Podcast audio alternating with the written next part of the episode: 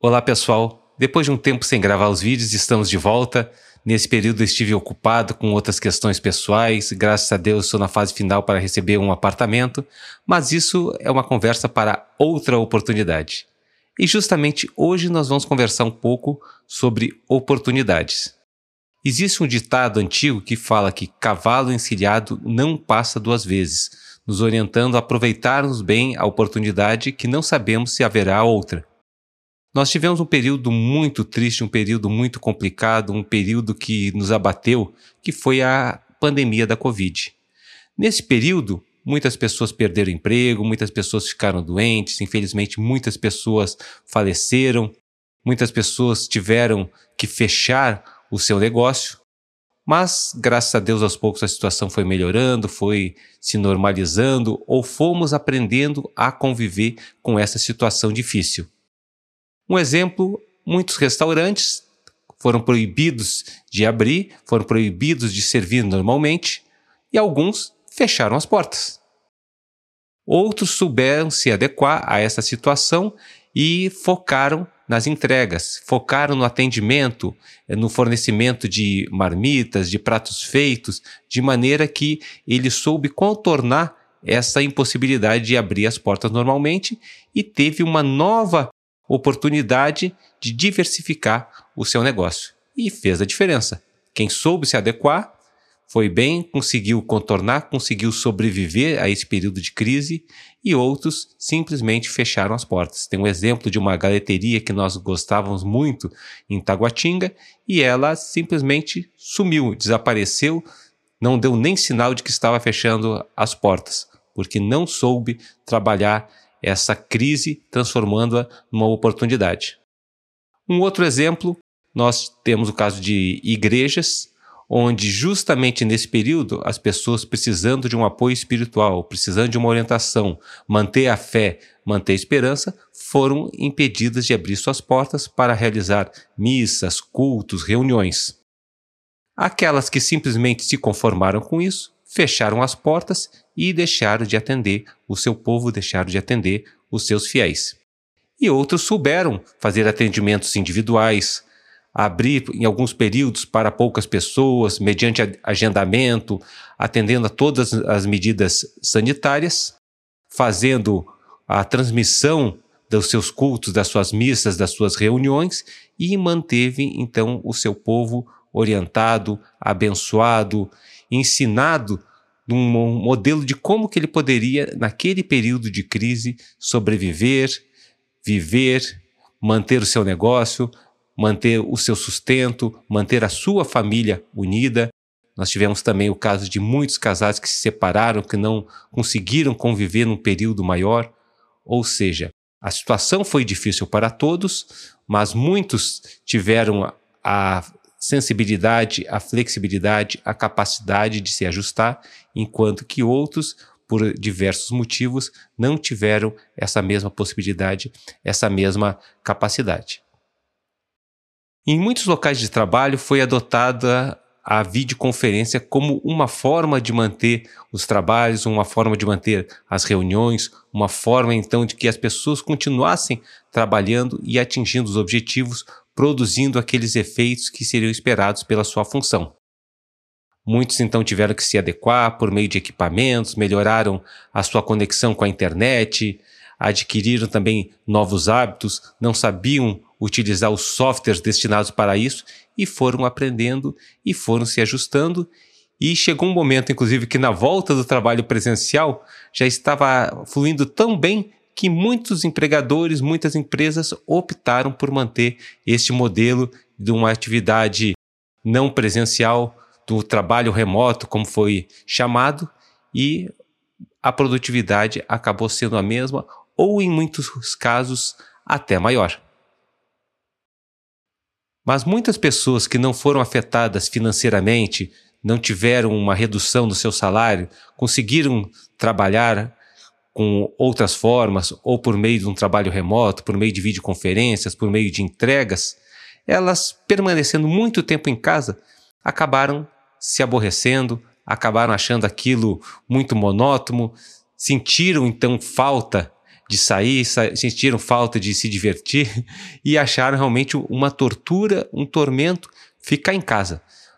E pensavam: ah, não tenho o que fazer aqui em casa, já fui da sala para a cozinha, da cozinha para o quarto, do quarto para o banheiro, já rodei, já fiz o meu trabalho, já fiz minhas reuniões, já escrevi o que tinha que escrever, já administrei o que tinha que administrar.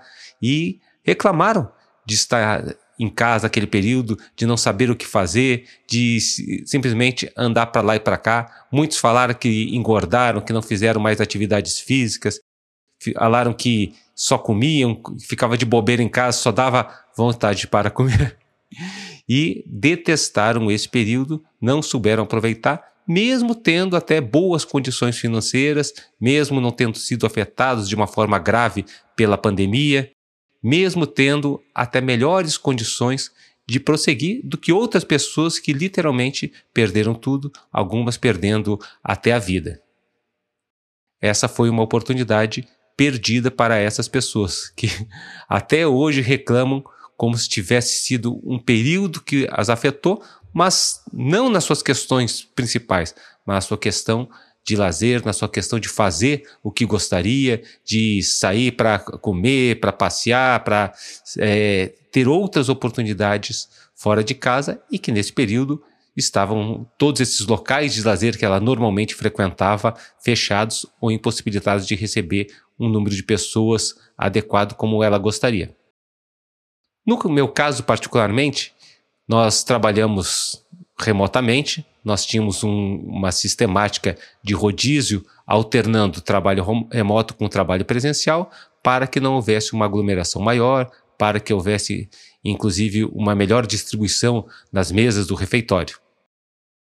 Nos dias que eu fazia o trabalho remoto, acabava que eu acordava no mesmo horário e eu ganhava uma hora de manhã e uma hora ao final da tarde, porque seria o período que eu estaria me deslocando para o local de trabalho por meio de um ônibus. Ou seja, ganhei literalmente duas horas por dia para que eu utilizasse melhor o meu tempo. E mesmo nesse momento onde eu estava fazendo teletrabalho ou trabalho remoto, eu tinha a oportunidade de, em paralelo, estudando alguns outros assuntos, acompanhando outros temas, me mantendo informado, de maneira que não prejudicava o rendimento do meu serviço, mas que eu tinha um tempo disponível onde eu, por não ter que me preocupar com outras questões no trabalho, eu também tinha a oportunidade de complementar aquilo que eu estava fazendo. Ou seja, fazia várias coisas simultaneamente, além de estudar, de me dedicar, de resolver as questões do trabalho, eu tinha como acompanhar ou até estudar algum outro tema, algum outro assunto, não diretamente relacionado com aquele trabalho que eu estava fazendo no momento, para aproveitar bem esse tempo.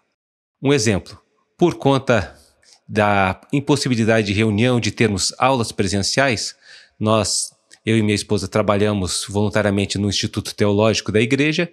Nós tivemos que ver uma alternativa para resolver aquela questão da falta de aulas e a opção que nós tivemos foi de montar videoaulas, ou montar diretamente uma videoaula ou fazermos uma aula remota por meio de aplicativos de videoconferência. As primeiras videoaulas ou as primeiras reuniões que nós fizemos foram muito ruins tecnicamente.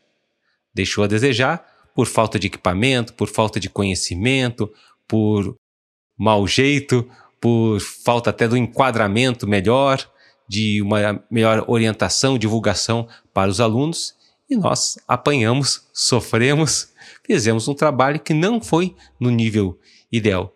E por conta disso eu comecei a estudar um pouco mais sobre áudio, vídeo. Na sequência, passei para a reserva, iniciei esse canal, já contei aqui até a história da evolução técnica do canal, ou seja, o mesmo conhecimento para as videoaulas, eu também utilizei aqui para melhorar um pouco a situação do canal. Eu considero que hoje o nível do som, do áudio, ele está de bom para muito bom. A parte da imagem, ela está também no nível bom. Eu estou ainda apanhando um pouco com a iluminação por falta de equipamentos, por falta de um conhecimento maior. Mas eu digo que literalmente eu saí do nada. Eu não sabia nada de vídeo, não sabia nada de utilização de softwares para tratamento de áudio ou a melhor forma de gravar, a melhor forma de trabalhar o, o som, a imagem, as questões de iluminação, os softwares necessários para isso, como que eu faria a edição, a pós-produção, a divulgação, onde que eu eh, marcaria, divulgaria as videoaulas presenciais por meio de videoconferência, qual o software mais adequado, qual o software que teria algumas ferramentas de apoio. E tudo isso eu digo que fui aprendendo aos poucos até chegar no nível razoável. Em alguns eu já estou num nível um pouco mais elevado, outros eu ainda estou aprendendo, outros eu ainda tenho restrições por conta de equipamentos, mas posso dizer que foi um salto muito grande em termos de conhecimento, aproveitando essas oportunidades. Aproveitando essas horas a mais onde eu não estava tendo que me deslocar no ônibus, aproveitando esse período que eu não podia fazer alguma outra coisa, não tinha para onde ir, não tinha como sair, aproveitando até esses tempos entre uma atividade ou outra no trabalho, com tudo isso eu fui construindo um conhecimento, com tudo isso eu fui aprendendo um pouco mais. E hoje eu já me sinto seguro até de conversar com pessoas que sabem mais que eu, receber orientações, eh, ver novas visões, novas propostas. Acompanhei alguns canais, particularmente para a produção dos vídeos, para a edição, renderização, e foi realmente muito bom, mas acabei gostando mais da parte de áudio. Essa é a parte que eu digo que hoje até eu fico feliz, é o hobby que está me dando mais alegria, satisfação de aproveitar esse tempo. Não por acaso eu acho que melhorou muito a qualidade do som da, do nosso canal, a qualidade dessa produção que nós temos feito e eu tenho que agradecer particularmente ao Rodrigo Lana no seu canal. Nós vamos divulgar aqui também para quem quiser acompanhar, onde eu aprendi toda essa parte de gravação, mixagem, masterização de áudio. E na sequência eu agradeço ao Olavo, o canal Estúdio Fonte, onde eu aprendi a trabalhar com a mesa de som e dessa forma eu integrei os conhecimentos de um software para mixagem e masterização chamado de DAW com os conhecimentos sobre mesa de som ou áudio em geral. Com tudo isso, digo que fui aprendendo, fui interagindo, fui fazendo literalmente novos amigos e aproveitei bem essa oportunidade e vou continuar estudando, trabalhando, é algo que eu gostei realmente e tenho utilizado esse conhecimento na igreja, tenho utilizado esse conhecimento em alguns eventos particulares que nós fazemos, onde nós levamos o nosso equipamento, fazemos as gravações. Vocês já viram em outros vídeos aqui do canal ou vídeos que eu coloco de uma outra playlist, falando sobre os vídeos que eu, nós fizemos para o Instituto Teológico. Esse canal que eu tenho do Instituto Teológico, hoje ele praticamente é, é muito maior do que esse canal que eu tenho pessoal o número de visualizações médias dos vídeos ou dos vídeos mais vi vistos, ele é 6, 7, 10 vezes maior do que a média dos vídeos que eu tenho aqui nesse meu canal pessoal. Ou seja, acho que eu, eu acabei investindo no canal errado, né? Preciso do apoio de todos aqui para que esse canal também tenha um maior número de visualizações, comentários, o sinal de que gostaram, deixe o seu like. Mas é, isso aí é outra história, somente para a gente entender que o conhecimento ele é utilizado em todas as áreas. Ele não precisa ficar restrito num ponto ou no outro. E nós temos grandes oportunidades na vida que não são apenas na nossa vida terrena, na nossa vida material. A palavra de Deus nos diz que Jesus falou para o seu povo: Eis que estou à porta e bato. Se alguém ouvir a minha voz e abrir a porta, eu entrarei e cearei com ele e ele comigo.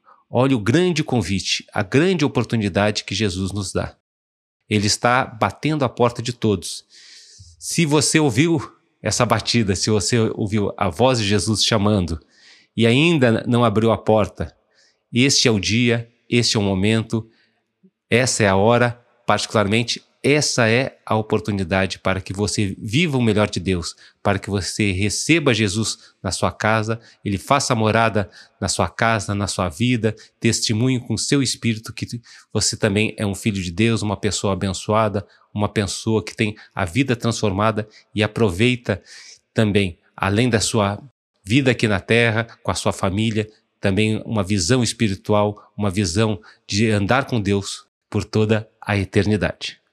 Aproveite então essa oportunidade, hoje ouvindo essa voz, ouvindo esse chamado, tenha certeza de que Deus tem o melhor para você e é para isso que nós vivemos e é para isso que Ele tem aberto as portas e batido a porta da nossa casa, batido a porta do nosso coração para nos conceder o maior dom que é a vida eterna com Ele. Obrigado, Deus abençoe e até o próximo vídeo.